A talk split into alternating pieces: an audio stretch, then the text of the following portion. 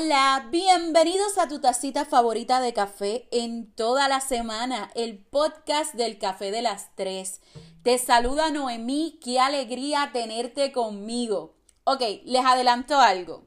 Estamos teniendo problemas técnicos con los micrófonos. Eh, empecé a grabar hace un ratito y el sonido que estaba haciendo no me gustó para nada. Tumbé. Estoy utilizando el otro desde ahora le adelanto que no voy a tumbar. O sea, eh, nos fuimos como se escuche. Me disculpan, ¿verdad? Eh, estamos tratando de conseguir un micrófono nuevo, pero vamos a lo que vinimos, a la parte importante de todo esto. Miren, les cuento algo. Esta semana yo me he puesto a ver eh, los recuerdos de mi página de Facebook. Yo tengo una página de Facebook personal hace más de 10 años, yo les diría algunos 12 por ahí. Eh, cuando, cuando la aplicación se comenzó a popularizar, yo creo que yo fui una de las primeras que sacó su página. Y la conservo hasta el día de hoy. Que yo creo que soy, me deben de dar una estrellita, porque hay gente con 5 y 6 páginas de Facebook. Yo tengo una sola y esa es la que he tenido siempre. Eh, me he puesto a ver los recuerdos.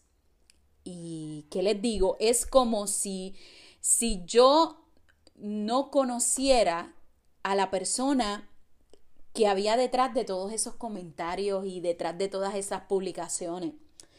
Mira, lo primero que llamó mi atención fue las peleas con la gente por estupideces, que mucha lucha yo cogía con la gente. O sea, e, era esa necesidad de probar mi punto porque yo sabía que yo estaba bien y la gente estaba mal y yo necesitaba probar mi punto. Eh, otra cosa que me causó un poquito de gracia son las publicaciones con gente que yo decía que eran mis mejores amigos, eh, que era gente que era mi familia, aunque no era de sangre, que por esa gente yo iba toda, que por esa gente... ¿Y saben qué? La mayoría de esa gente no están en mi vida ahora, ahora mismo. Y de hecho, los pocos que quedan, eh, nos hablamos así como que nos saludamos por cordialidad. Pero hace 10 años atrás yo ponía las manos al fuego por un montón de gente que ahora mismo ni contacto con ellos tengo. Y que pasaron un montón de situaciones, ¿verdad? Pero eh, así de cambiante es la vida. Otra de las cosas que observé eran los estatus cargados de coraje, de frustración. O sea, era lo suficientemente normal en mi vida. Pasaba un coraje con la directora que tenía en la escuela y yo descargaba en Facebook todo lo que había pasado, todas las injusticias y demás, a veces sin nombre, otras tantas he visto que lo hacía con nombre sin importarme nada, o sea, yo yo no me importaba, ahí despotricaba y ya. En una de, esas de esos estatus leí una frase que me causó bastante gracia y era eh, no me cuquen porque saben que prendo como un psiquitraqui. De ahí es que viene el, tema de hoy. Controlando el psiquitraqui.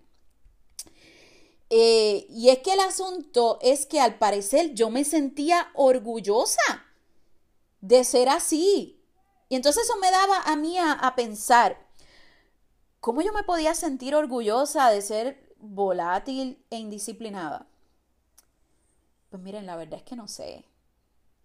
Yo creo que con el paso del tiempo yo fui entendiendo poco a poco la diferencia entre reaccionar y accionar.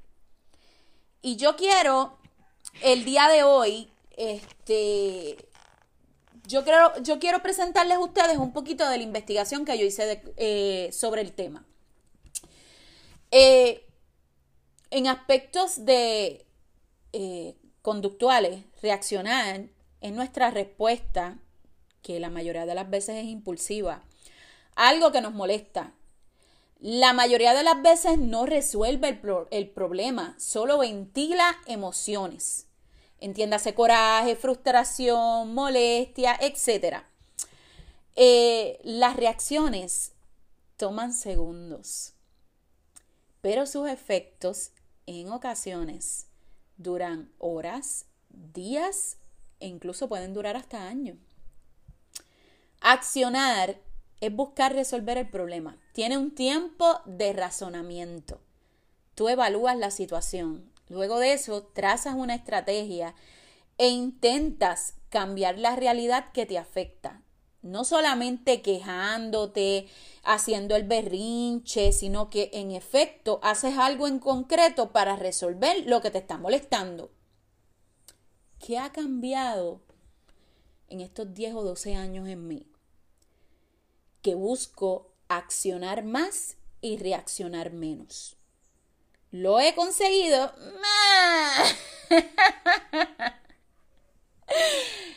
Digamos que un 75%.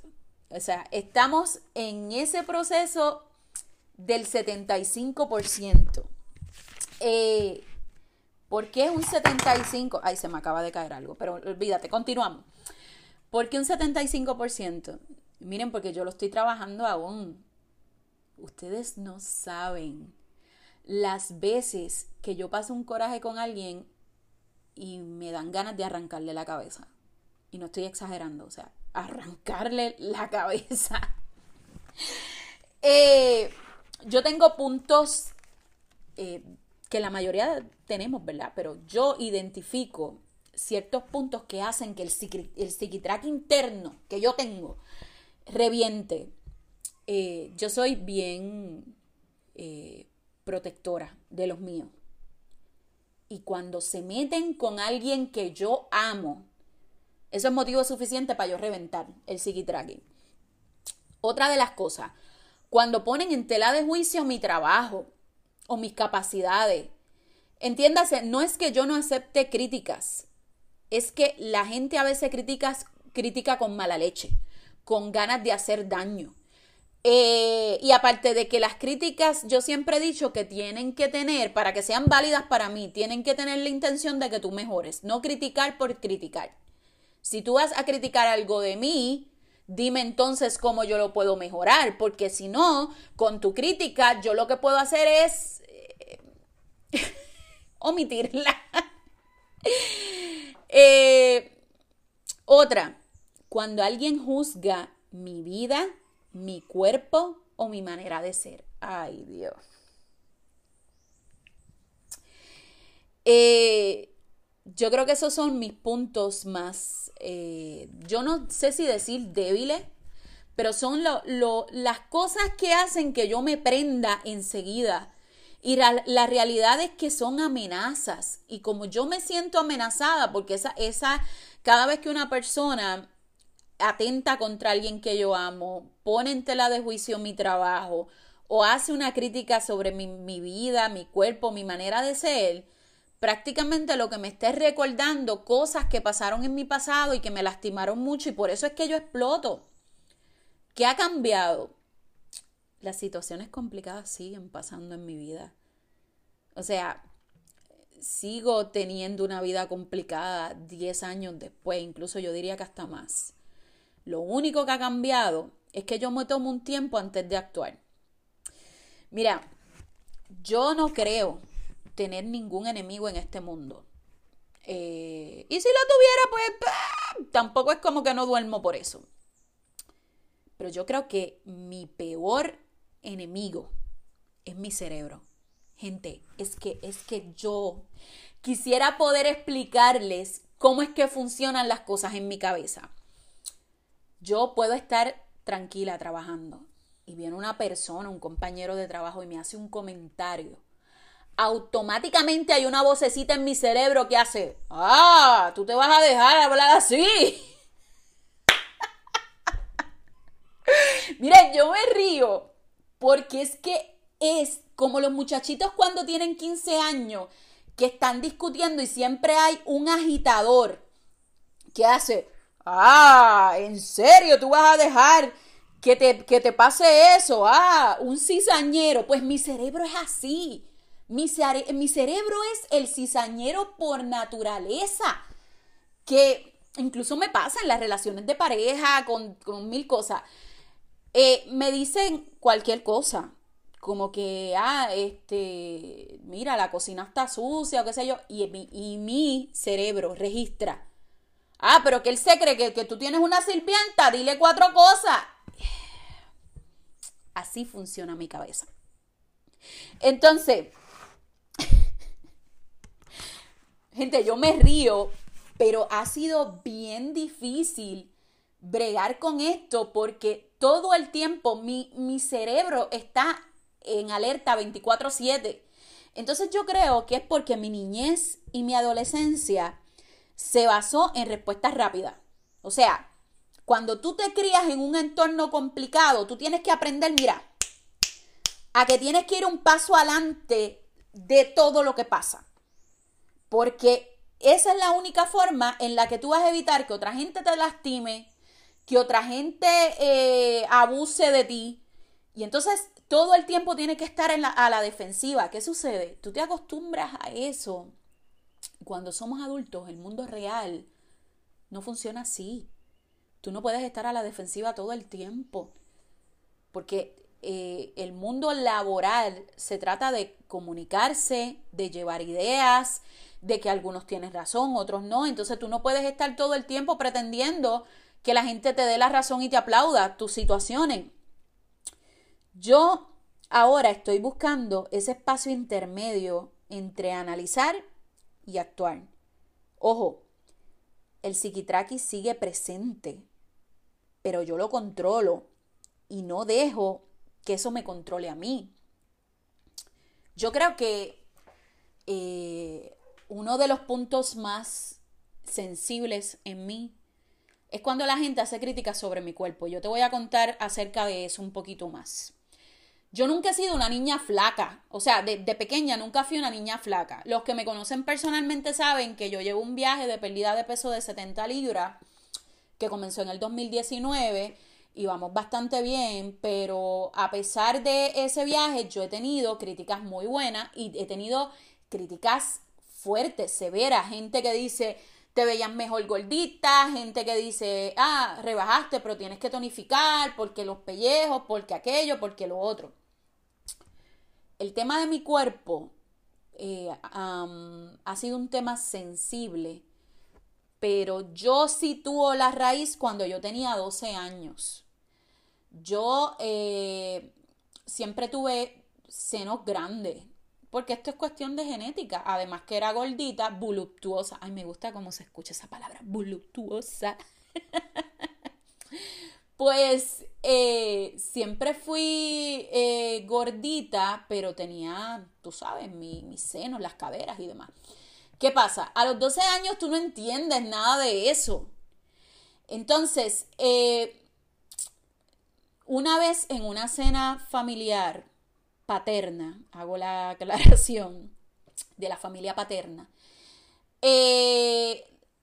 está esta tía que delante de todo el mundo me dice, nena, tú tienes que dejar de estar comiendo pechuga. Y todo el mundo, todos, todos, me miraron directamente a mis pechos y se empezaron a reír. Yo eh, no entendía qué era lo que pasaba, pero automáticamente me dio un bochorno increíble y procedí a taparme el pecho porque yo pensaba que era que estaba manchada. A ese nivel era... Eh, yo lo pienso y contándoselo a ustedes me da un coraje tan y tan... porque estamos hablando de una doña, una, una adulta, que eso, eso es la cosa que más, que pone en ridículo a una niña para hacer el chiste, para hacerse la más payasita. Eh, yo no entendía lo que estaba pasando. Luego fui a donde mami, que no estaba allí, y le pregunté. Ella me explicó que en aquel entonces se decía que si tú comías mucha pechuga de pollo, que la pechuga de pollo tenía estrógenos y eso hacía crecer los pechos, o sea, eh, una soberana estupidez. Lo que le pongo el ejemplo es que en ese momento un adulto, que se supone que el adulto es quien te proteja, te dé protección y etcétera, etcétera, un adulto me puso en ridículo delante de todo el mundo por algo de mi cuerpo que ella pensaba que era gracioso.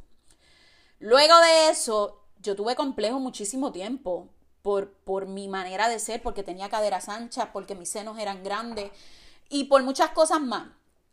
Pero vivía un paso adelante.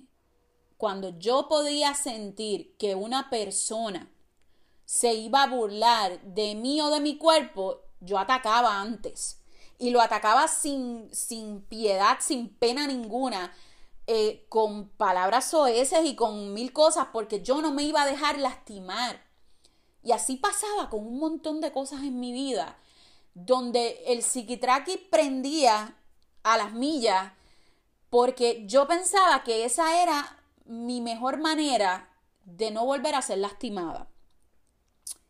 Eh, yo creo que el consejo más importante que yo te puedo dar el día de hoy con este tema es que ser volátil, que ser violento, no es algo de lo que tú te tengas que sentir orgulloso.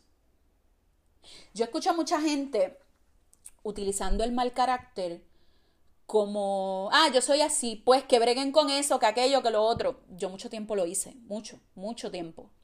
Eh, pero la realidad es que tu mal carácter no tiene que ser una excusa para tú ser una basurita de persona. De hecho, si lo piensas bien, las personas que tenemos mal carácter, mal llamado mal carácter, ¿verdad? Somos eh, personas que a veces somos tercas, somos fajones, somos entregados a lo que hacemos. Y entonces ese mal carácter tuyo puede ser un aliado increíble al momento de tú emprender cosas nuevas y tener éxito. Las cosas podrían cambiar tanto si tú utilizaras ese mal carácter a tu favor y dejaras de estar justificándote. Que mucho decimos, ah, lo que pasa es que la gente sabe que yo soy así y si saben que soy así, ¿para qué se meten conmigo? Como si tú fueras un animalito del campo que no tiene la capacidad de controlarse. Yo quiero que tú imagines en este momento una línea recta. Imagínate una línea recta. En un extremo de la línea está la palabra situación. En el otro extremo de la línea está la palabra acción. Y yo quiero que en el centro de esa línea tú dibujes un círculo y pongas la palabra algo. Sí, algo. Se volvió loca esta mujer. ¿Cómo que algo? Pues mira, tú necesitas algo, lo que sea, para distraer tu mente entre la situación y la acción. Te pongo un ejemplo. Yo paso un coraje con cualquiera o una molestia con cualquiera. Y yo antes de tomar acción, me tomo un café. A veces son hasta 7 o 8 cafés al día. Esto no es un podcast de nutrición, querida y querido. O sea, yo brego mi situación como se pueda. Y a mí me funciona mucho el café. Eh, otras veces no tengo café al alcance y lo que tengo que hacer es despejarme y respirar hondo. Eh, me ayuda meditar un ratito.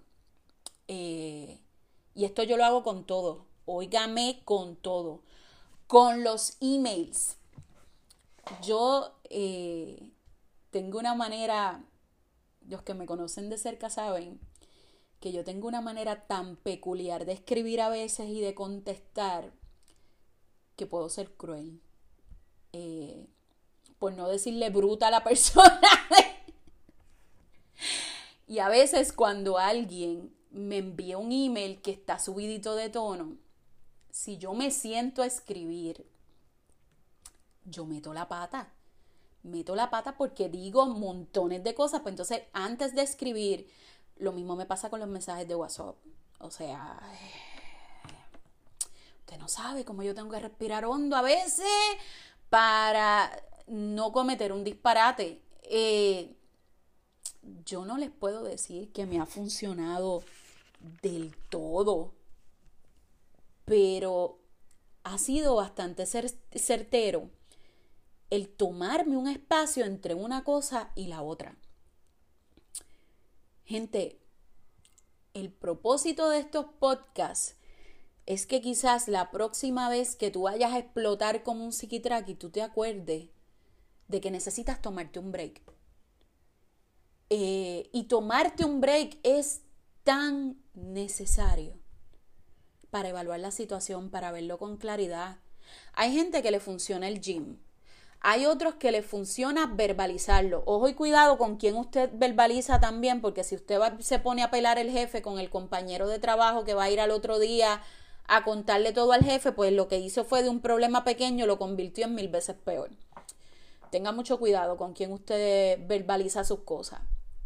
Eh, pero por lo pronto, eh, el día de hoy, la enseñanza mayor, tómate un break antes de reaccionar. Usualmente las reacciones lo único que buscan es liberar toda la frustración, pero no quiere decir que resuelvan el problema. Vamos a empezar a resolver problemas, a tomar más acción y reaccionar menos. ¿Que es complicado? Seguro que sí. O sea, a veces yo digo, la gente la gente será así a propósito o es que les pasó algo de chiquito. Mira, si uno trata de entender a la gente vas a terminar volviéndote loco. Entonces hay que tratar de en la manera que sea posible eh, controlar las reacciones y empezar a actuar y a resolver los problemas desde la raíz. Gracias por escucharme. Eh, les agradezco infinitamente cada vez que comparten este podcast con alguien que usted crea que les puede ayudar. Eh, vayan a Facebook, denme amor, déjenme saber si les gustó y qué otro tema le gustaría escuchar eh, del café de las tres. muchísimas gracias y nos vemos. Hasta la próxima.